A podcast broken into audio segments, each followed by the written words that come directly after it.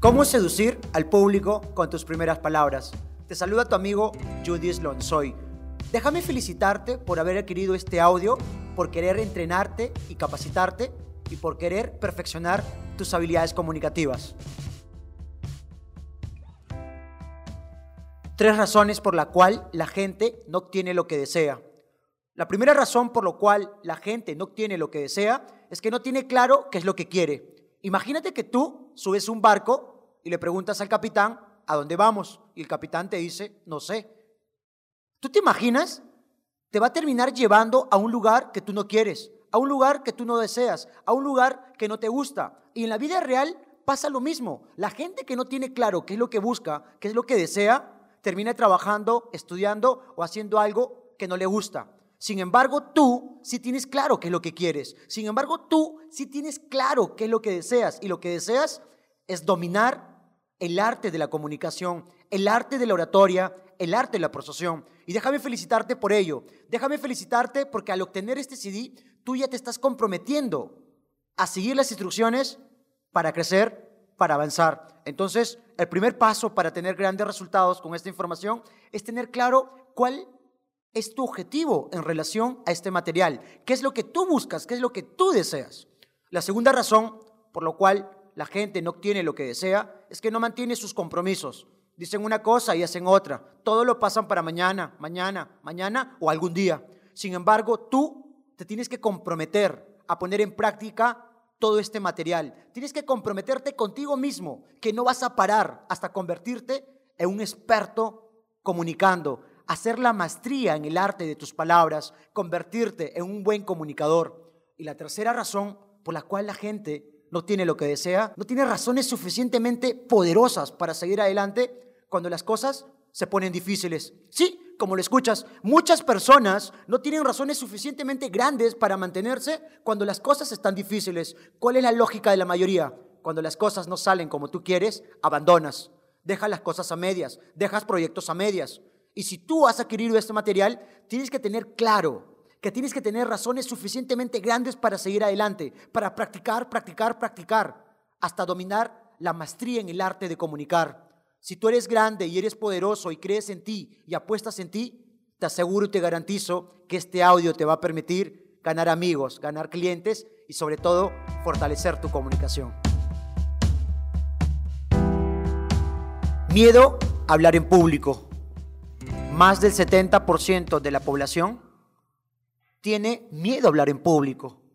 Déjame decirte cuánto dinero y cuántas oportunidades tú y yo hemos perdido por no hablar en público. ¿Cuántas cosas has dejado de hacer? ¿Cuántos proyectos no has podido presentar simplemente por tener miedo a hablar en público? Y déjame decirte que ese miedo solo es un miedo mental ya que tú tienes todo lo necesario para poder comunicar con eficacia. Tú tienes todo lo necesario para poder pararte al frente de un público y poder dar tus ideas con pasión, con poder, con seguridad.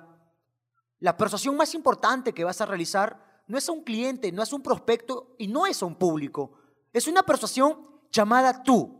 Sí, la persuasión más importante es una persuasión llamada tú. Tienes que persuadirte y convencerte a ti mismo que tú puedes hacerlo, que tú puedes lograrlo, que tú puedes superar ese miedo, que tú puedes vencer ese miedo. Yo recuerdo que cuando era niño me encantaba ir a los circos y de todos los animales que había, uno me llamaba la atención, era el elefante. Y yo me preguntaba cómo un animal, siendo tan grande y tan fuerte, podía estar atado a una pequeña soga con una estaca. Y, recuerdo que este animal tenía su historia. Y su historia es la siguiente este animal, cuando era pequeño, le pusieron la misma estaca y la misma soga, intentó escapar, pero no pudo hacerlo. Volvió a intentarlo, pero no pudo hacerlo. Lo volvió a intentar, pero no pudo hacerlo. Y lo volvió a intentar, pero no pudo hacerlo. Y con el paso del tiempo se convenció que no podía hacerlo. Y ahora siendo grande, siendo fuerte, ya no lo vuelve a intentar, teniendo la fuerza y la capacidad suficiente para poder escapar ya no lo vuelve a hacer. ¿Y sabes por qué? Porque se convenció a sí mismo que no podía hacerlo. Y lo mismo pasa contigo y conmigo. Alguien no malintencionado nos convenció que no éramos buenos para hablar en público, que no podíamos hacerlo y ya no lo volvemos a intentar. Y ahora, siendo grande, siendo fuerte, tienes toda la capacidad, todo el potencial para poder superar ese miedo, para poder expresar tus palabras con seguridad y pasión, para que el mundo escuche de ti, de tu historia, de tu experiencia. Pero ya no lo vuelves a intentar. Déjame decirte algo muy importante Tienes que convencerte a ti mismo. Tienes que convencerte a ti mismo que realmente tú lo vas a hacer y que tú puedes hacerlo. Dos palabras mágicas que siempre me han ayudado. Cuando tengo que enfrentarme a auditorias de 500, 1000 a 10 mil personas, es yo quiero y yo puedo. Yo quiero hacerlo, yo puedo hacerlo. Yo quiero hacerlo, yo puedo hacerlo.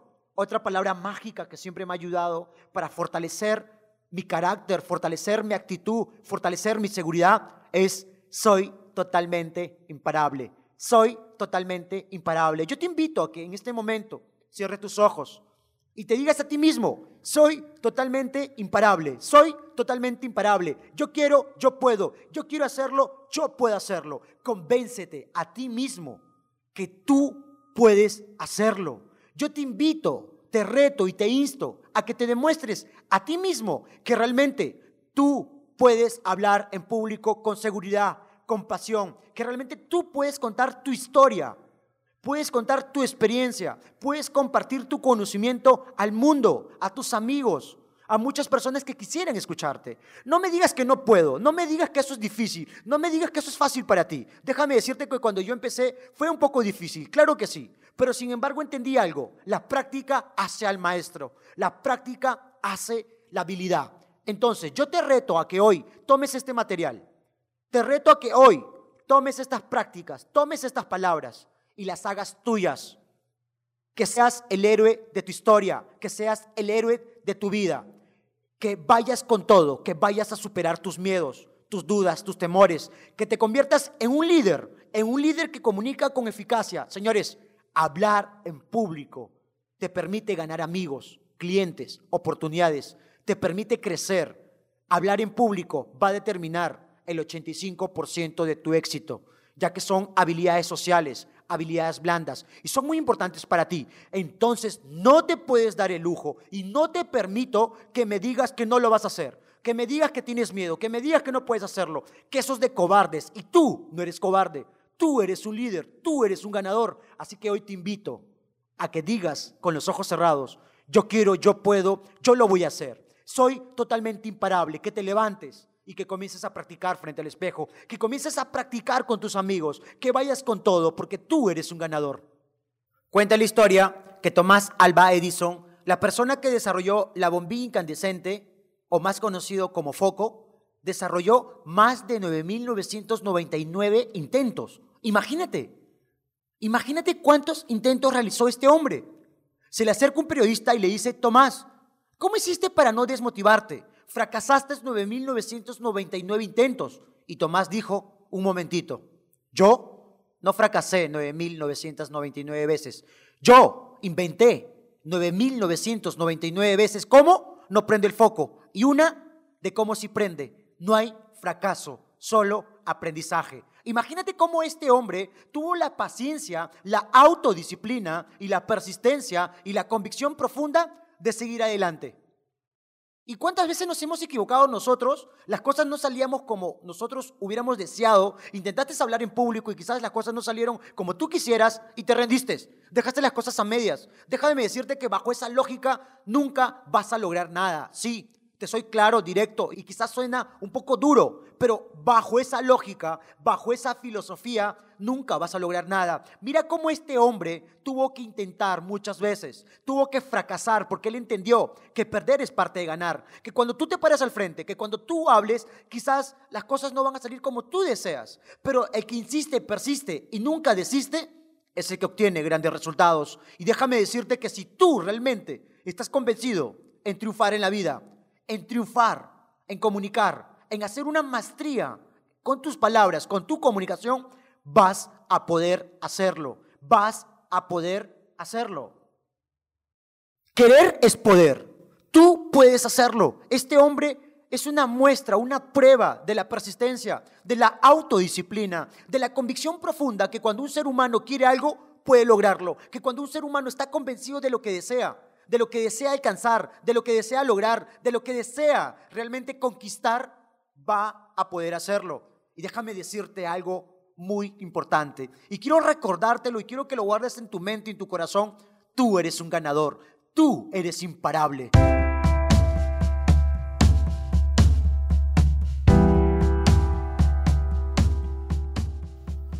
Los tres elementos de la comunicación. Cuando tú hablas en público, tienes que tomar en cuenta lo siguiente. Intervienen tres elementos, verbal, no verbal y la parte vocal. La mayoría de los cursos de oratoria o en habilidades comunicativas solo se enfoca en qué es lo que vas a decir, en qué palabra suena mejor, en qué palabra influye, en qué palabra persuade. Sin embargo, la neurociencia ha demostrado de que solo las palabras son el 7% de tu mensaje. Sí, como lo escuchas, solo las palabras son el 7% de tu mensaje. Entonces, para que tu comunicación, para que tu mensaje, para que tu propuesta, para que tu producto realmente llegue con fuerza y genere confianza y credibilidad, tienes que combinar la parte verbal, la no verbal y la parte vocal. La parte verbal son las palabras que tú utilizas. Una sola palabra puede generar conflicto, puede generar rechazo. Tienes que saber utilizar tus palabras estratégicas, tienes que utilizar palabras fáciles de entender, tienes que hablar en un vocabulario sencillo, claro y directo. Tienes que hablarles a las emociones. Recuerda algo, al público al público le encanta las emociones. Tú tienes que hablar con emoción, con pasión la parte vocal, el cómo utilizas tu tono de voz. El 38% es el cómo lo dices, cómo utilizas la velocidad, tu ritmo, la pausa. El 38% de tu comunicación es la parte vocal. Y entonces va a ser muy importante que cuando tú hables en público, juegues con el ritmo y los matices de tu voz. ¿Alguna vez has ido a una capacitación, a una conferencia, donde el expositor hablaba, hablaba y hablaba en el mismo tono de voz, ¿qué pasaba? Cansaba un poco, ¿verdad? Imagínate que es el cumpleaños de Juan. Y a Juan le gusta la salsa. Bueno, todos vamos al cumpleaños de nuestro amigo Juan y nos ponemos a bailar salsa. Terminó la canción y vuelve a poner la misma canción. Bueno, es su cumpleaños, le perdonamos. Terminó y lo vuelve a poner. Eh, bueno, su cumpleaños, le perdonamos. Terminó y lo vuelve a poner. Bueno, su cumpleaños, le perdonamos. Terminó y lo vuelve a poner. Bueno, su cumpleaños, le perdonamos. Terminó y lo vuelve a poner. Bueno, su cumpleaños, ¿qué hacemos? Le perdonamos. Yo te hago una pregunta. ¿Cómo fue la fiesta? Aburrida, ¿verdad? Sí. Y lo mismo pasa cuando tú y yo hablamos con el mismo tono de voz. Lo mismo pasa cuando tú y yo, cuando hablamos con el mismo tono de voz. Tú tienes que jugar con tu voz si quieres generar emoción, quieres generar pasión, quieres convencer, quieres llegar al corazón y a la mente del público. Juega con el ritmo de tu voz. Yo lo llamo la técnica de la N. Así como una N, su figura sube, baja y sube. Genera pausa, genera silencio. El silencio y la pausa genera que la gente desee escucharte, desee que completes tú la idea, desea que realmente tu mensaje y tus palabras puedan calar en su mente y su corazón. Pero si tú solo utilizas el mismo tono de voz en todo momento, déjame decirte que puedes cansar a tu público que el público físicamente estará ahí, pero mentalmente está en otro sitio, que la gente se va a dormir. Entonces, juega con tu voz. 7% las palabras, las palabras que dices, las palabras que utilizas. 38% el cómo lo dices. Utiliza la técnica de la N. Te recomiendo que cuando tomes un libro, utiliza la lectura en voz alta. Juega con diferentes ritmos, dale velocidad, haz pausas, silencios. Hazlo con un volumen bajo y un volumen alto. Y te garantizo que si tú aplicas esto, tu comunicación, tu mensaje y tu influencia va a ser más clara y poderosa. Otro elemento que interviene es la parte no verbal, el cuerpo. El cuerpo comunica un 55%. Va a ser muy importante que tu cuerpo, que tus palabras y que la tonalidad haya coherencia. Que si tú te le preguntas a una persona, ¿cómo estás? Y verbalmente te dice, estoy feliz, pero su cuerpo de repente te dice, está triste, la gente más va a creer por lo que ve que por lo que escucha. Entonces va a ser muy importante que tu cuerpo muestre seguridad, muestre realmente que lo que tú dices es cierto, es verdad. Si tú quieres vender, quieres influenciar, quieres persuadir, tu cuerpo habla el 55%. Tus ojos, cuando tú hables en público, observa a los ojos de las personas, observa a los ojos del público, observa a los ojos. Judy, es una consulta. ¿Y cuánto tiempo debo mirar a los ojos? De 3 a 5 segundos. De 3 a 5 segundos.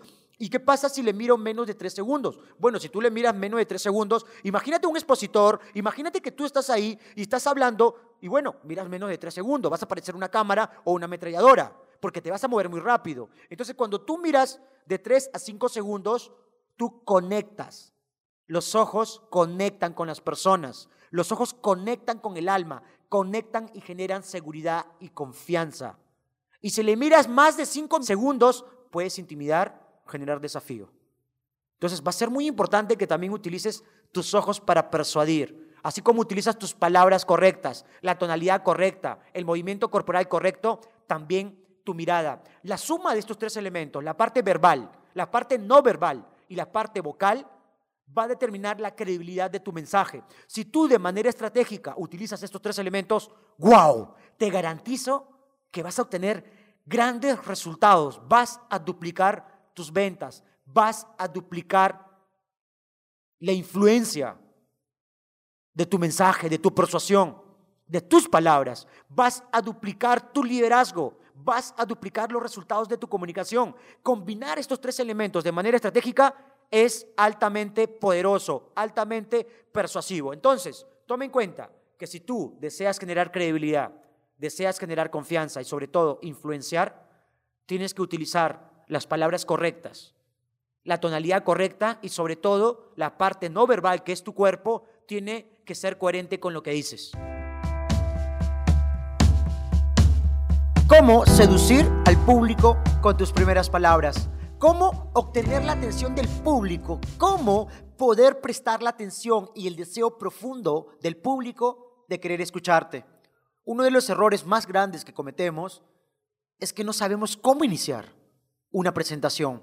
¿Cómo obtener la atención del público? ¿Cómo cerrar una presentación de manera efectiva, de manera persuasiva, de manera seductora y sobre todo poder comunicar con eficacia? Hola, mi nombre es Judith Lonsoy y hoy voy a compartirte algunas estrategias y algunas técnicas que te permitan iniciar de manera seductora, de manera efectiva, para que tu propuesta, para que tu producto y para que tu mensaje llegue al corazón y a la mente del público. La manera clásica de iniciar era la siguiente. Hola, mi nombre es Juan Pérez, eh, soy licenciado, tengo una maestría, tengo un doctorado, he hecho esto, he hecho el otro y no sé qué. Y lo hacen de esa manera. Déjame decirte que quizás años atrás esto funcionó, pero sin embargo ahora hacer ello es muy común y como que la gente ya no le presta mucha atención. Entonces tienes que cambiar tu estrategia ya que el público ha cambiado su manera de pensar. Dentro del público tienes a gente preparada, tienes a gente que conoce el tema quizás igual o mejor que tú. Entonces, tú, para que captes la atención del público, para que tú realmente hagas que el público te preste su interés sincero, tienes que cambiar la manera en cómo inicias. Recuerda algo, tú solo tienes cinco segundos, tienes cinco segundos para seducir al público con tus primeras palabras. Y si tú no eres capaz de hacer eso, va a ser muy difícil que realmente puedas hacer una buena presentación. Quizás tu público físicamente está ahí, pero mentalmente está en otro lado. Hoy nosotros, las personas que nos dedicamos a hablar en público o las personas que en algún momento van a tener que hablar en público ante amigos, ante socios, ante compañeros de trabajo, ante familiares, tenemos un desafío muy grande y es que vamos a competir con la tecnología. Tome en cuenta que la gente con su celular, con un solo botón o en su pantalla táctil, puede entrar a internet, puede entrar a su red social, puede entrar a WhatsApp y puede entrar a un mundo de placeres, de diversiones, de juegos que van a ser más interesantes quizás que tu mensaje y que tu propuesta. Por lo tanto, tú y yo vamos a competir contra estos medios sociales, contra esta tecnología, para nosotros poder captar la atención, para poder realmente prestar atención suficiente a tu mensaje, la gente, tú vas a tener que ser estratégico. Voy a compartir contigo hoy cinco maneras de cómo tú puedes seducir al público con tus primeras palabras. Primera manera, inicia con una frase o con una cita. Una de las maneras más cortas de conectarte con la gente, de prestar atención a tu discurso y a tu mensaje, es que inicies con una frase o con una cita. Por ejemplo, lo que practiques en privado será tu recompensa en público. Mi nombre es Judy Lenzoy y hoy quiero hablar sobre el poder de la autodisciplina. Lo que tú practiques en privado será tu recompensa en público. Hoy mi nombre es Judy Lenzoy y vamos a hablar sobre un tema muy importante. Vamos a hablar sobre el poder de la autodisciplina y cómo la autodisciplina puede darte el poder de obtener lo que tú deseas, lo que tú quieres y lo que tú te mereces. Empezar con una frase o con una cita te permite que la gente se centre en tus palabras, se centre en tu mensaje, se centre en tu propuesta. Entonces, una de las maneras más cortas y seductoras que tú puedes iniciar es empezar con una frase o con una cita. Bueno, para empezar, quiero citar al célebre Albert Einstein, quien dijo que si quieres resultados distintos, empieza por hacer cosas diferentes. Mi nombre es Judy Lenzoy y hoy quiero hablar del tema estrategias para triunfar. Excelente. Notas nuevamente cómo empezar con una frase o con una cita hace que tu presentación sea más elegante, más persuasiva y sobre todo que tu mensaje llegue al corazón del público. La segunda manera de cómo iniciar una presentación es empezar con un objeto. Sí, como lo escuchas, empezar con un objeto. Imagínate tú que el expositor inicia con un lapicero en la mano. Lo primero que va a hacer es que todo el público le va a llamar la atención ya que no es común que una persona empiece con un lapicero en la mano. Y quizás te preguntes, ¿qué hago con este lapicero en las manos? Bueno, con este lapicero puedo escribir las palabras más preciosas y hermosas. Pero también con este lapicero puedo lastimar, herir, incluso hasta matar.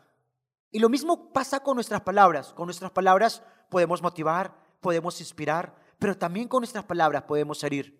Mi nombre es Judith Lonsoy y hoy quiero hablar sobre el tema el poder de tus palabras. ¡Wow! Excelente. Imagínate que tú puedas hacer esto. Imagínate que tú pongas en práctica esta estrategia. Empezar con un objeto. Si tú empiezas con un objeto en la mano, de manera automática, sí, de manera automática, el público se va a centrar en ti. Van a poner sus celulares a un lado y van a decir, wow, esto es diferente. Esto es diferente. Yo quiero escucharlo. Se nota que esta presentación, se nota que este entrenamiento, se nota que esta persona es totalmente diferente a lo que yo escucho o veo allá afuera. Entonces, importante, importante y muy estratégico es empezar con un objeto. Imagínate que lo hacemos con un leaky paper. Quizás te preguntes, ¿qué hago con este leaky paper en la mano? Bueno, este leaky paper, ¿para qué lo utilizamos? Lo utilizamos para corregir cada vez que nos equivocamos al escribir, ¿correcto? Excelente. Yo te hago una pregunta a ti. ¿Y qué utilizamos cuando nos equivocamos con nuestras palabras? Cuando sin querer dañamos con nuestras palabras a otras personas. ¿Existe algún leaky paper para hacerlo? No, ¿verdad? Mi nombre es Judy Lozoy y hoy vamos a hablar sobre el tema el poder de tus palabras. Yo te aseguro algo, que si tú haces esto, yo te garantizo que tu presentación va a ser altamente seductora, altamente atractiva y sobre todo persuasiva, que vas a llamar a la acción, porque con esto lo que tú estás haciendo, que la gente te preste atención. Tú estás captando la atención y el deseo ferviente de querer escucharte. Entonces, empezar con un objeto es algo muy estratégico, muy práctico y muy sencillo. Yo, de manera personal, en muchos de mis entrenamientos y conferencias que realizo a ejecutivos, a empresarios, cuando les enseño y les comparto las maneras de cómo iniciar una presentación persuasiva y seductora, les enseño esta estrategia, empezar con un objeto. Una vez hice esto y le pareció al público algo muy interesante. Lo hice ante 500 personas. Empecé mi presentación, puse una silla al frente, toda la gente, bueno, le llamó la atención, de que salga con una silla al frente. Y yo le dije, imagínate tú que aquí hay un luchador de sumo. sentado. Imagínate un luchador de sumo de esos que pesan 120, 150 eh, kilos a más. De que yo tengo que levantar esa silla con el luchador de sumo y llevarlo afuera. ¿Tú crees que yo solo puedo hacerlo? No, ¿verdad? Pero si tú me ayudas, ambos podríamos hacerlo. Claro que sí.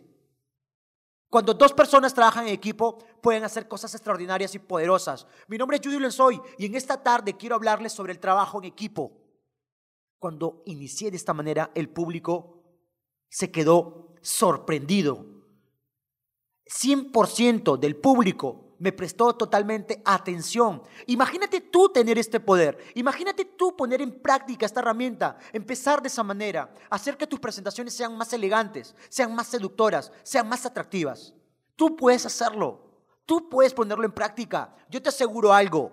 La práctica es la madre de la habilidad. La práctica es la maestría al éxito, la maestría a tu éxito. Entonces, si tú practicas y practicas, vas a poder dominar esta estrategia. Lo puedes hacer con cualquier tipo de objeto. Una vez alguien del público me prestó un celular y me dijo, hazlo con un celular. Excelente. Entonces, lo que yo hice fue lo siguiente. Tomé un celular y le dije, quizás te preguntes qué hago con este celular en las manos. Muy bien. Este celular nos acerca de las personas que tenemos tan lejos, pero a la vez nos aleja de las personas que tenemos tan cerca. Mi nombre es Judy Lonsoy y hoy quiero hablar sobre el poder de una conversación.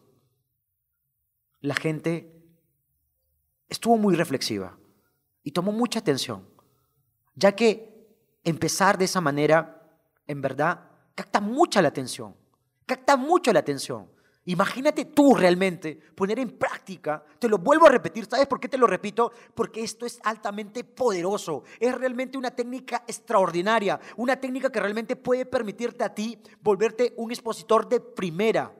Así que empezar primero con una frase o con una cita te va a ser más elegante. Empezar con un objeto va a despertar un deseo tremendo, una atención tremenda. Judith, otra manera de hacerlo Tercera manera, empezar con preguntas.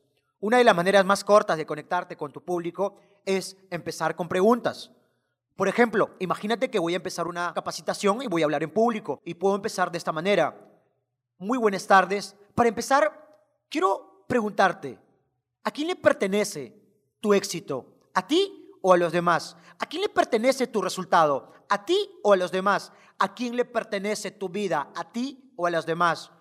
Mi nombre es Judith Lonsoy y hoy quiero hablar sobre el poder de la disciplina. Yo quiero que tú tomes en cuenta algo, que si tú quieres cambiar tus resultados está en ti, que si tú realmente deseas cambiar tus resultados personales, económicos, familiares, profesionales, el poder está en ti y ese poder se llama disciplina. Empezar de esta manera hace que el público de manera automática esté pensando en las respuestas, esté pensando en tus palabras, esté pensando en tu mensaje. Excelente. Una manera corta de empezar y captar la atención del público es hacerlo por medio de preguntas. Muchos que se dedican a hacer buenas presentaciones empiezan con preguntas, empiezan con dos o tres preguntas. Por ejemplo, para empezar, yo quiero preguntarte, ¿qué harías tú si mañana te ganas un millón de dólares? ¿Qué harías tú si mañana te ganas un millón de dólares? Así empecé una presentación y el público comenzaron a hablar, a compartir sus experiencias, a compartir sus opiniones y capté la atención del público de manera automática. Solo con una pregunta puedes hacerlo, así que utiliza las preguntas. Cuarta manera, cómo seducir al público con tus primeras palabras. Esta es mi preferida. Inicia con una historia. Imagínate tú que tres amigos estaban caminando por el bosque de un momento a otro, uno de ellos encontró una lámpara. Era la lámpara de Aladino. Y bueno, frotaron la lámpara. Y yo te invito a ti, que tú tomes tu mano derecha, que te imagines que esta es la lámpara de Aladino y que con tu mano izquierda la frotes. Y que a la voz de tres digas, ¡bu! Salió el genio. Salió el genio. Ahora, yo quiero preguntarte, si tú tuvieras la oportunidad de pedirle un deseo, ¿cuál sería tu deseo? Bueno, eran tres amigos y el genio dijo, solo voy a concederle un deseo a cada uno de ellos. Y entonces uno de los amigos dijo, yo quiero ser el hombre más sabio del mundo. Yo deseo ser el hombre más sabio del mundo. Y entonces el genio le concedió el deseo y esta persona se volvió el hombre más sabio del mundo. El segundo amigo, para no quedarse atrás, le dijo al genio, yo deseo ser cien veces más sabio que el primero. El genio le preguntó, ¿estás seguro? Sí, yo quiero ser cien veces más sabio que el primero. Entonces le concedió el deseo y se volvió cien veces más sabio que el primero. Imagínate, le creció la cabeza, parecía un zapallo. Tanta sabiduría, tanta información, ¿verdad? Imagínate, esto es de locos. Ahora falta el tercero. Si tú fueras el tercer amigo, si tú fueras la tercera persona, tomando en cuenta que el primero dijo, yo quiero ser el hombre más sabio del mundo, y el segundo amigo dijo, yo quiero ser cien veces más sabio que el primero, ¿cuál sería tu deseo? ¿Cuál sería tu deseo? Bueno, la respuesta la tienes tú. Entonces, el genio observó al tercer amigo y le dijo, no me digas que tú quieres ser mil veces más sabio que ellos dos. El tercer amigo dijo, no, diez mil veces tampoco, un millón de veces tampoco. Entonces, ¿cuál es tu deseo? Presta atención a lo que dijo esta persona. El tercer amigo dijo algo que en verdad me marcó mucho. Yo quiero ser alumno de ellos dos. Yo deseo ser alumno de ellos dos. ¿A dónde nos invita esta historia? Que tú y yo somos alumnos del mundo, que tú y yo nunca dejamos de aprender. Hoy te invito a que tú seas alumno del mundo. Hoy te desafío a que tú seas un alumno del mundo, porque las personas que creen que saben todo dejan de crecer, dejan de avanzar y dejan de tener grandes resultados. Mi nombre es Judith Lonsoy y hoy quiero hablar sobre el poder del aprendizaje. ¡Wow!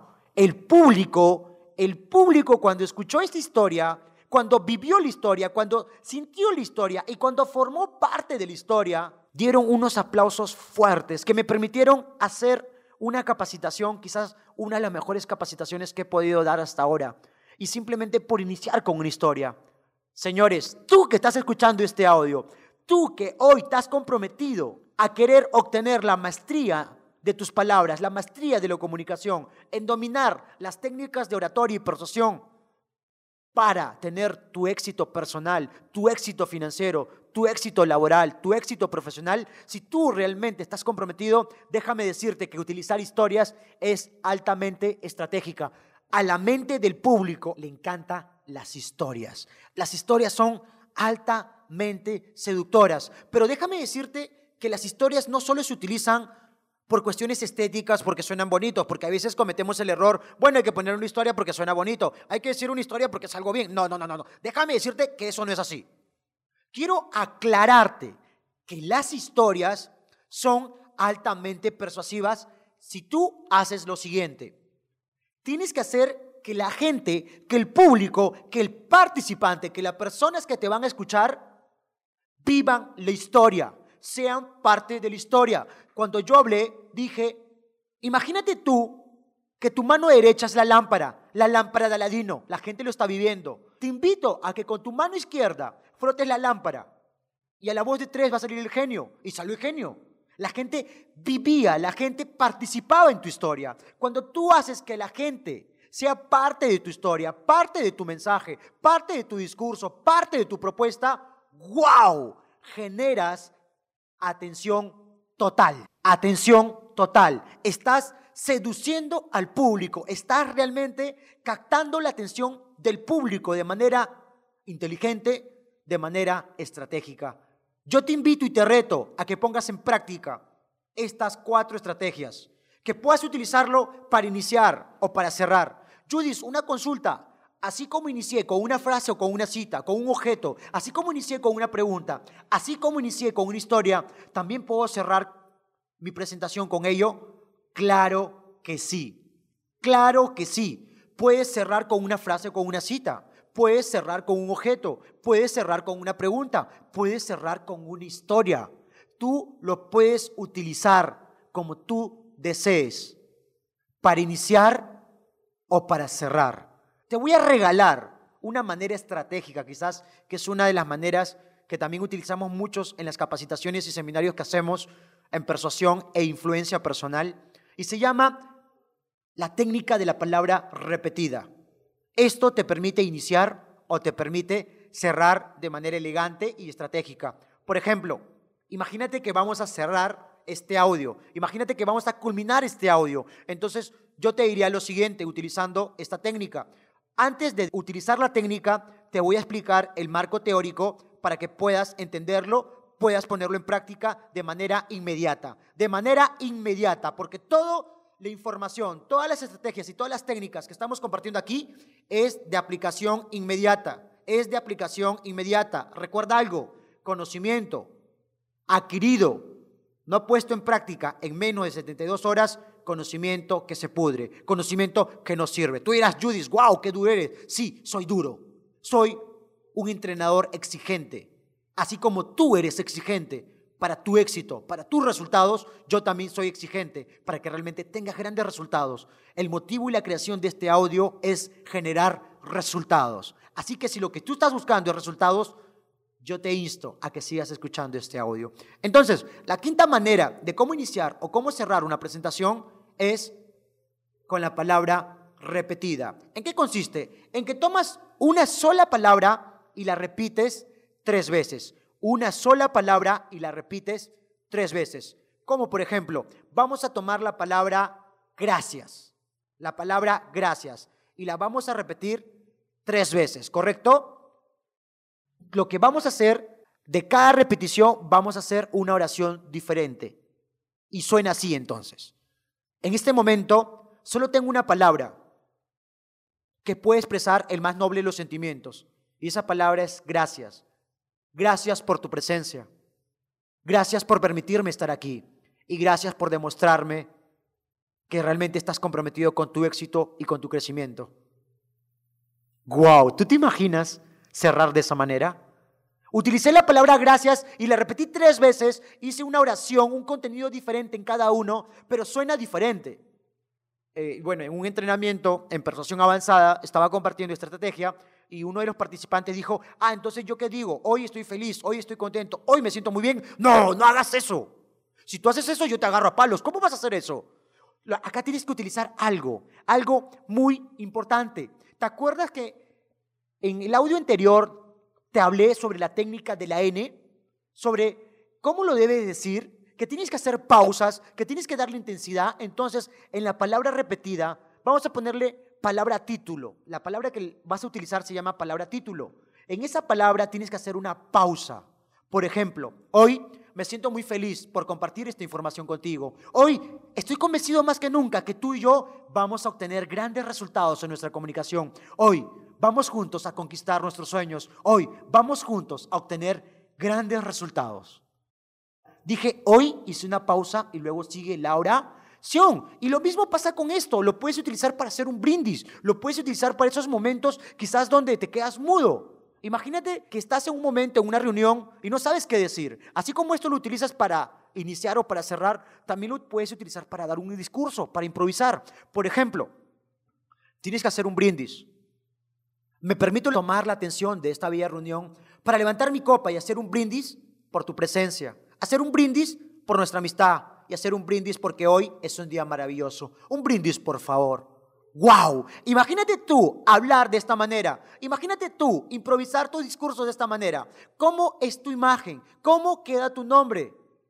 Totalmente empoderado, totalmente de manera positiva. Entonces, utilizar la palabra repetida te va a permitir a ti improvisar, te va a permitir cerrar de manera elegante y de manera estratégica. Lo puedes utilizar con una frase, con un nombre, lo puedes utilizar con, con también una fecha, de repente lo puedes utilizar con un mes. Por ejemplo, señores, enero es el mes donde inician nuestros sueños. Enero significa que tenemos la oportunidad de volver a empezar, de volver a obtener grandes resultados. Enero es la fecha para crecer y avanzar.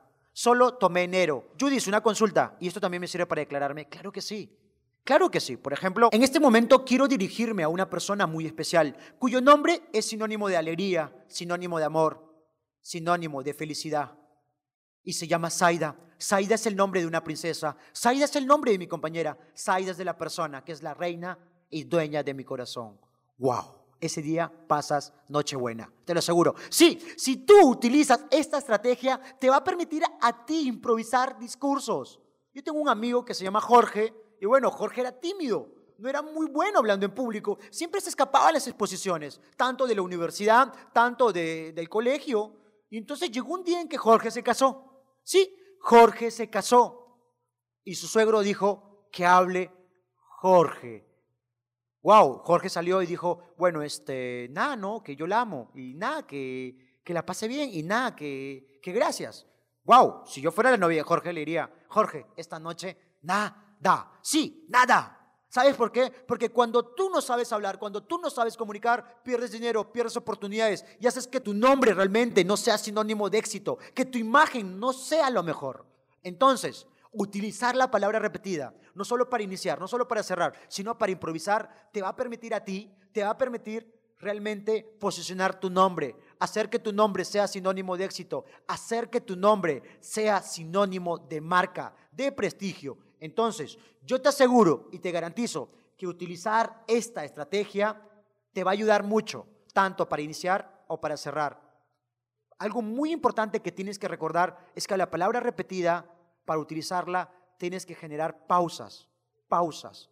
Asimismo, para seducir al público con tus primeras palabras, puedes utilizar estas cinco maneras. Una frase, una cita, un objeto, preguntas, una historia o la palabra repetida.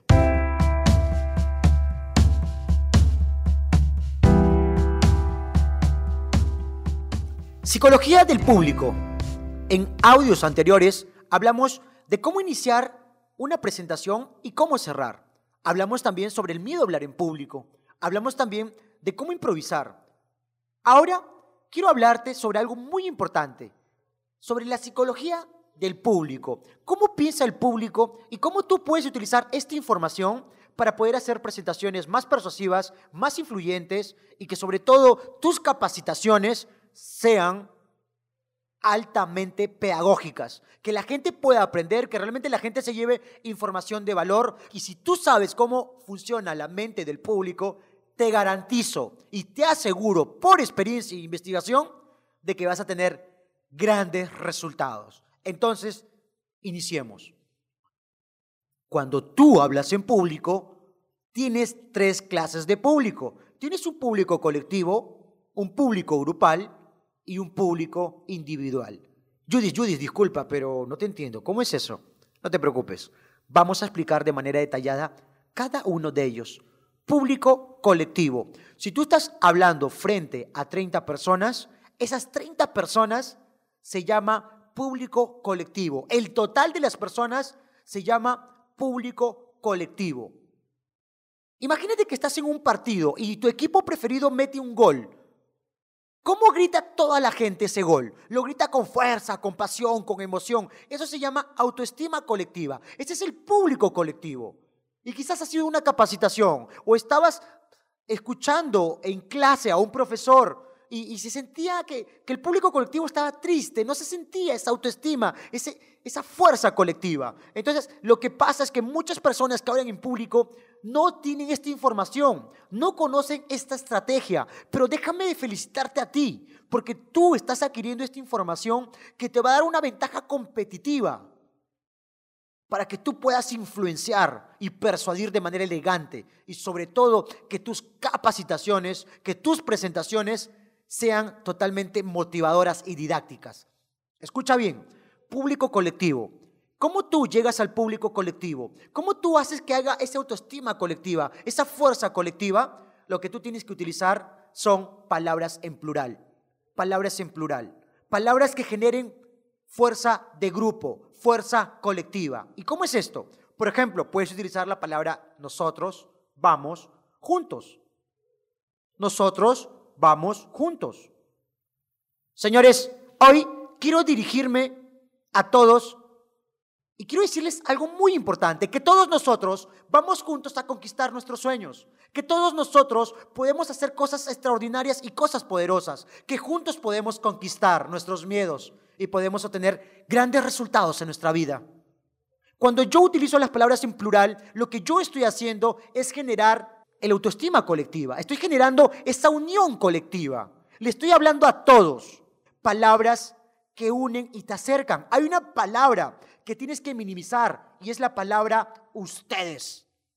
Por ejemplo, imagínate que tú eh, que estás eh, sentado, hay un capacitador y el capacitador dice, ustedes tienen que aprender, ustedes tienen que mejorar, ustedes tienen que hacerlo. ¡Wow!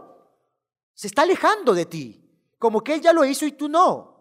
Entonces, el ustedes te aleja del público, pero si tú lo dices nosotros juntos vamos a hacerlo, te acercas al público. Nosotros podemos mejorar, nosotros podemos hacerlo. Nosotros estamos aquí porque estamos dispuestos a emprender, dispuestos a crecer, dispuestos a avanzar y sobre todo dispuestos a convertirnos en líderes. ¿Te das cuenta que cuando utilizo las palabras en plural, lo que estoy haciendo me incluyo, me uno y eso me acerca a la gente y hace que tu discurso y que tu mensaje sea más estratégico. Por ejemplo, para las personas que se dedican a política y utilizan las palabras ustedes, son gente que no se acerca al pueblo, gente que no se acerca a la gente. Pero cuando tú utilices nosotros, todos juntos, wow. Cuando dice vamos, entonces lo que tú estás generando es que te incluyes, que formas parte, parte de la gente, parte de ese equipo. Muy importante entonces entender que existe este público colectivo. Ahora, cuando tú estás dando una capacitación, tienes que dirigirte al público colectivo. Eso es muy importante. Y también tienes que tomar en cuenta lo siguiente, que cada 12 o 15 minutos la gente se va se duerme, se distrae. Si tú estás hablando en público más de 12 o 15 minutos y la gente no se ha movido para nada, déjame decirte que físicamente están ahí, pero que mentalmente están en otro lado. Físicamente están ahí, pero mentalmente están en otro lado. Entonces, para que tú puedas dominar al público colectivo, para que tu mensaje, para que tu propuesta y para que tus palabras realmente calen en la mente y el corazón del público, tú tienes que cada 12 o 15 minutos hacer prácticas colectivas. Judith, una consulta. ¿Y cómo son las prácticas colectivas? Una práctica colectiva máximo debe durar 60 segundos. No confundas una dinámica. Una dinámica puede durar 5 a 10 minutos. Yo no digo que las dinámicas sean malas. Sin embargo, en esta ocasión no voy a hablar de dinámicas. Voy a hablar de prácticas colectivas. Entonces, las prácticas colectivas máximo deben durar 60 segundos. Sí, como lo escuchas, máximo 60 segundos. ¿Y en qué consiste una, práctica colectiva? Por ejemplo, que tú estés hablando en público y le digas que en este momento quiero que levante la mano aquellas personas que realmente hoy están comprometidas en aprender. ¿Quién dice yo? Y levantan las manos todos y dicen yo. Wow, ese movimiento, esa levantada de manos se llama práctica colectiva. Imagínate también que tú estás hablando en público y le dices a tu público lo siguiente, hazme un favor a la persona que está a tu costado, dile lo siguiente, tú eres un ganador. Entonces la persona voltea y a la persona que está a tu costado le dice, tú eres un ganador y se comienzan a sonreír, comienzan a conversar. Eso se llama práctica colectiva. Eso se llama práctica colectiva. Va a ser muy importante que tú cada 12 o 15 minutos hagas prácticas colectivas. Judith, o sea, si yo voy a hablar una hora en público, tengo que hacer durante esa hora cuántas prácticas? Tienes que hacer 5, 6 o quizás más prácticas, pero tienes que hacer que la gente esté en movimiento. Las últimas investigaciones en programación neurolingüística, coaching y neurociencias han demostrado científicamente y lo han comprobado de que la mente aprende cuando está en movimiento, que la gente aprende cuando está en movimiento. Entonces, lo más didáctico para que tus presentaciones, para que tus presentaciones realmente calen en la mente del público, tienes que hacer que el público participe. ¿Y qué mejor que hacerles participar que haciéndoles prácticas colectivas? Entonces, las prácticas colectivas puedes hacer que se que ellos conversen, puedes hacer que ellos levanten la mano, que ellos se paren, de repente tú le dices, ¿sabes qué? En este momento yo te invito a que te levantes, que busques cinco personas, que le des un abrazo y le digas, bienvenido. Entonces todo el público se levanta, esto es precioso, imagínate, lo hice ante 100 personas. 100 personas en un seminario, se levantaron las 100 personas, buscaron a cinco, se presentaron y le dijeron bienvenido, se rieron, intercambiaron. Es una práctica colectiva excelente y poderosa. Entonces, toma en cuenta, las prácticas colectivas son muy importantes para generar una autoestima colectiva, para que realmente tú puedas influenciar al colectivo del público. Utiliza palabras en plural que generen unión y haz movimiento en el público cada 12 o 15 minutos. Tienes que tomar en cuenta, así como en el audio anterior hablé sobre las prácticas colectivas, sobre el público colectivo, que también hay un público grupal. Aparentemente, son lo mismo, pero no es así.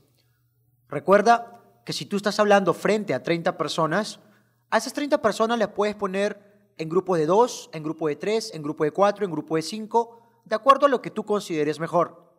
Y cuando tú lo pones en grupo, toma en cuenta la naturaleza humana. Todo ser humano busca ser parte de un grupo, busca ser parte de una tribu, busca ser parte de un club. Todo ser humano quiere sentirse aceptado e importante, quiere sentirse reconocido. Esa es psicología básica. Entonces, por ejemplo, yo cuando estaba en el colegio pertenecía a un club, pertenecía a un grupo. Y en el colegio yo era del grupo de los relajados, era de las personas que ponía el sobrenombre el sobrenombre a tanto a los profesores, a mis compañeros, ¿no? Bueno, lo típico que cuando uno inicia en el colegio está un poco pensando de esa manera. Y mis amigos y las personas más cercanas con las cuales yo pasaba más tiempo en el colegio tenían costumbres iguales, tenían conductas iguales, porque yo me identificaba con ellos. Pero también había un grupo de los deportistas, también había un grupo de las chicas bonitas, también había un grupo de las personas que cumplían las tareas, de los estudiosos, había el otro grupo de las personas que se sabían la vida de todo el mundo. Había toda clase de grupo. Y yo te pregunto a ti, ¿cuál era tu grupo? Tú estabas en el grupo de las personas estudiosas, de los que eran muy buenos en letras, muy buenos en matemáticas, de los que presentaban el trabajo puntual, era de los grupos de los relajados, era del grupo de los deportistas, el grupo de las chicas bonitas, el grupo del que se sabía la vida de todo el mundo. Entonces, cada persona busca pertenecer a un grupo, busca un sentido de pertenencia. Entonces, si tú tomas en cuenta esto al momento de hablar en público, al momento de facilitar un taller, un seminario, al momento de poder vender tus ideas, te va a ayudar mucho. ¿Por qué? Porque tú tienes que hacer prácticas grupales, prácticas grupales así como hacías prácticas colectivas donde todo el público iba a tener ciertas acciones, ciertas prácticas, cierto comportamiento, también tienes que hacer prácticas grupales. Si tú eres consciente que todo ser humano busca pertenecer a una tribu, a un grupo, a un club, quiere sentirse aceptado, reconocido e importante, entonces toma en cuenta que si tú le pones en grupo de dos o de tres, vas a hacer que ellos se conozcan, que intercambien números, que se intercambien Facebook y que así puedan sentirse más aceptados, importantes y reconocidos. Si alguien asiste a tu curso, si alguien asiste a tu taller, si alguien está sentado ahí para escucharte, quiere sentirse aceptado e importante. Y si tú haces prácticas grupales, wow, te aseguro y te garantizo que vas a hacer que la gente quiera escucharte y diga, esta capacitación, esta persona es totalmente diferente. Prácticas individuales. Público individual, público individual. Hablamos del público colectivo, del público grupal, pero también este es el público individual y tienes que hacer prácticas individuales. Haces una práctica colectiva, una práctica grupal y también haces que la gente participe de manera individual, que salga al frente a hablar, que haga preguntas, que se pare y dé su testimonio, que pueda hablar de su experiencia. Son muy importantes las prácticas individuales. Entonces, yo voy a compartirte mi arsenal, mi arsenal para persuadir y calar en la mente del público individual, para que tú llegues a sus emociones, para que tu mensaje, para que tu propuesta, para que tu producto y para que tus palabras generen emociones positivas, generen cambios, para que tu mensaje genere realmente una persuasión y una influencia total en las mentes de las personas que va a hacer que la gente quiera trabajar contigo, que quiera comprar tus ideas, que diga, wow, esta persona sí que me inspira, sí que es un gran líder. Entonces, esté atento a esta información porque considero que es una de las informaciones y una de las herramientas más poderosas de todo lo que hemos hablado. Se llama disparadores emocionales disparadores emocionales. Cuando hablé de las prácticas colectivas, hablé que había un público colectivo y que para que tú le hables al público colectivo tenías que utilizar palabras en plural. Ahora, en este caso, para que tú hagas prácticas individuales y puedas llegar al público individual. público individual es cada uno de los participantes. Utiliza los siguientes disparadores. Tú, te, ti. Tú y yo. Tú, te, ti, tú y yo. Tú y yo es un solo disparador. Tú de ti también son disparadores individuales. Judith, ¿qué? ¿Esto va a calar en la mente y el corazón del público? Sí. Tengo un entrenamiento que se llama Maestría en Influencia. Es uno de los entrenamientos más avanzados en habilidades comunicativas y persuasión. Y algunas de las herramientas que compartimos son los disparadores emocionales. Así que esta información que te voy a compartir, yo lo considero que es oro en polvo, oro en polvo. Su valor, su práctica va a permitirte duplicar tus resultados en tu comunicación. Así que vamos a poner en práctica los disparadores emocionales. Tú, te, ti, tú y yo. Te voy a dar un ejemplo de cómo tú lo puedes utilizar para que puedas hacer que tu discurso y tus palabras y tu mensaje sea más persuasivo y más influyente. Hoy quiero dirigirme a todos ustedes, pero en especial a ti. Quiero recordarte que tú naciste para triunfar, que tú tienes todo lo necesario para ser feliz. Hoy te invito, te reto y te desafío a que tomes acción, a que te demuestres a ti mismo que tú puedes lograr todo aquello que te propones. Recuerda algo, tú puedes hacerlo, tú puedes lograrlo. Hoy te invito a que tomes acción. Wow, que cuando le pongo tú, de ti, el mensaje es personalizado. Que el mensaje va a cada uno de los participantes. Siempre que hago estas prácticas le pregunto al público, ¿a quién le hablé? Y cada uno dice, a mí. Hoy quiero decirte a ti algo muy importante, que tú eres un ganador por excelencia, que tú naciste para ser feliz y que tú tienes todo lo necesario para conquistar tus sueños. Hoy te invito a que tomes acción. Hoy te invito a que te demuestres a ti mismo de lo que tú estás hecho, que tú eres un líder, que tú tienes carácter y que tú puedes hacerlo. Utilizar estos disparadores va a hacer que tu mensaje sea personalizado, que le llegue a cada uno de los participantes. Tú, te, ti. Cuando le pones tú y yo, te acerca a la gente. Quizás tú y yo hemos pasado por momentos difíciles. Quizás tú y yo nos hemos caído, nos hemos equivocado, pero sin embargo, si tú y yo hoy tomamos acción, si tú y yo hoy trabajamos en equipo, te garantizo que nuestros resultados serán extraordinarios. Así que vamos juntos a trabajar. Despierta al líder que está en ti.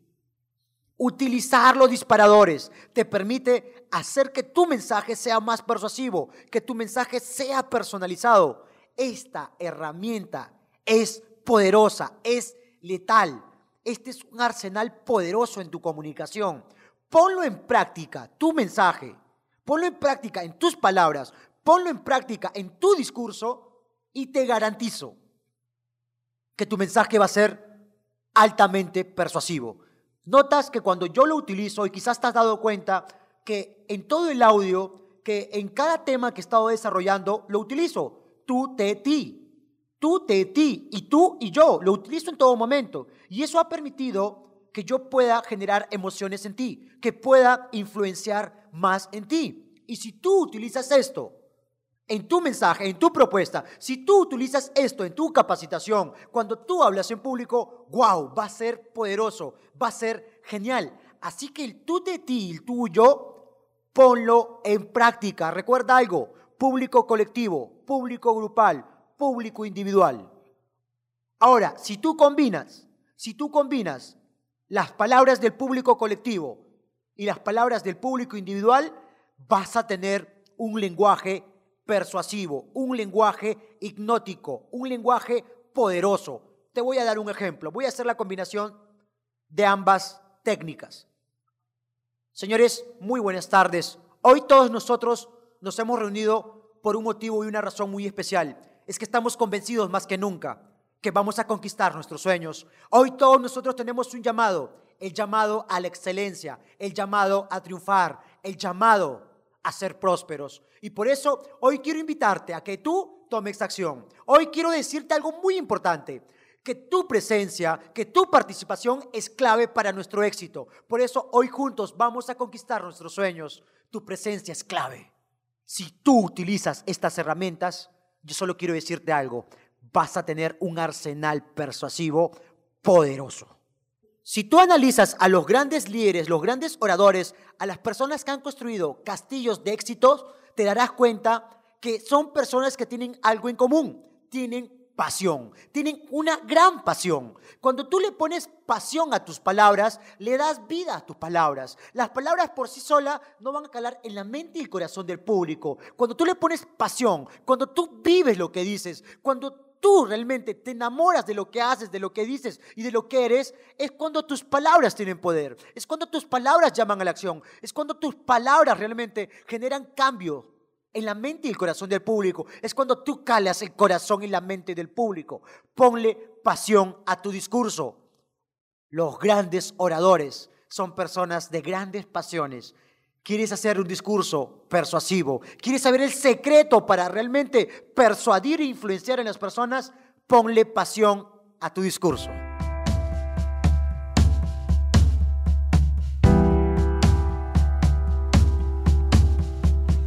Hacer cuando el público te hace una pregunta y no sabes la respuesta?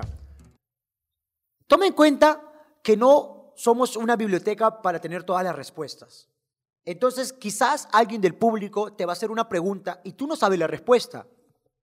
Judith, en esta ocasión, ¿qué puedo hacer? Bueno, una de las estrategias y de las formas más estratégicas y elegantes de poder manejar situaciones así es llevando la pregunta que te hicieron al público pidiendo y solicitando la opinión del público. Si alguien te pregunta algo que tú no sabes, algo que tú desconoces, la pregunta la puedes pasar al público y dentro del público va a haber alguien que tiene la respuesta. Es una manera de hacerlo.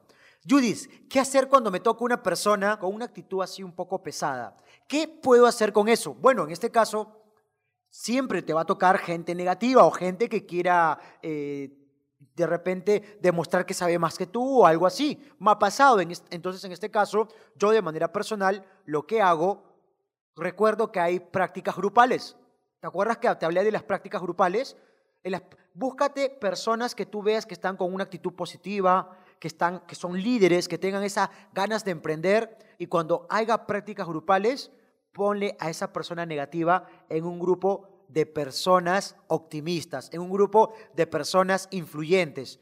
Y como van a hablar, como van a intercambiar opiniones, como vas a hacer que ellos hagan prácticas grupales y practiquen, esas personas van a terminar influenciando en él, en esa persona quizás que está con una actitud que no es la adecuada. Pero déjame decirte que si tú le pones a esa persona en un grupo de personas que quizás no están con una actitud mental muy positiva, esta persona va a terminar influenciando de manera negativa. Entonces te voy a invitar que seas muy observador y a estas personas darle un trato especial y ponerles a trabajar o ponerles a hacer prácticas o ponerles a hacer dinámicas con personas que tú veas que estén con la actitud mental positiva, muy buena y que sobre todo sean líderes influyentes. Porque si tú le pones con esas personas, tarde o temprano, las personas positivas van a terminar influenciando en él. Escuchando esta parte, déjame felicitarte. Es muestra de tu compromiso, es muestra de tu autodisciplina y es muestra que realmente tú te vas a convertir en un comunicador de éxito. Solo algunas recomendaciones finales. Cada estrategia que tú hayas escuchado en este audio, ponlo en práctica. La práctica es la madre de la habilidad. Pon en práctica cada estrategia. Practícalo día a día. Practícalo en todo momento, en toda ocasión y te aseguro y te garantizo que vas a obtener grandes resultados. Déjame decirte que la habilidad de comunicar me ha abierto las puertas para tener oportunidades, viajes, para obtener grandes resultados personales y financieros. Que la habilidad de comunicar te puede permitir a ti llevar tu éxito al siguiente nivel. Te puede permitir ganar más amigos, más clientes. La habilidad de comunicar es una herramienta poderosa. Así que cada información que hayas escuchado en este audio, ponlo en práctica, ponlo en práctica. Recuerda algo, autodisciplina significa estar enfocado en lo que quieres. Autodisciplina significa estar enfocado en lo que tú deseas. Sé autodisciplinado, comprométete en poner en práctica esta información y comprométete a ser un hombre de éxito. Algo muy importante que quiero compartir contigo es que, bueno, en una academia de karate, llega un alumno nuevo y este alumno le pregunta al profesor, profesor, una consulta, ¿cuánto tiempo demora una persona normal para hacer un cinturón negro?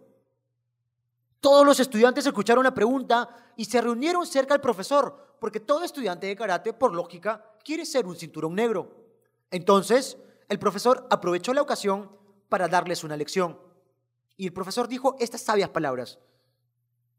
Ninguna persona normal se convierte en cinturón negro. Ninguna persona normal puede ser un cinturón negro, porque si tú realmente deseas ser un cinturón negro en comunicación, tú deseas ser un cinturón negro en tu vida, quieres convertirte en un hombre de éxito, tienes que ser anormal, tienes que entrenarte más, tienes que practicar más. Yo quiero decirte que tú, si realmente quieres convertirte en un cinturón negro en comunicación, realmente quieres obtener la maestría en comunicación, hacer la maestría de tus palabras, tienes que ser anormal, dar más de ti, entrenarte más. Lo que tú practicas en privado es tu recompensa en público. Lo que tú practicas en privado es tu recompensa en público. Déjame felicitarte nuevamente por estar aquí.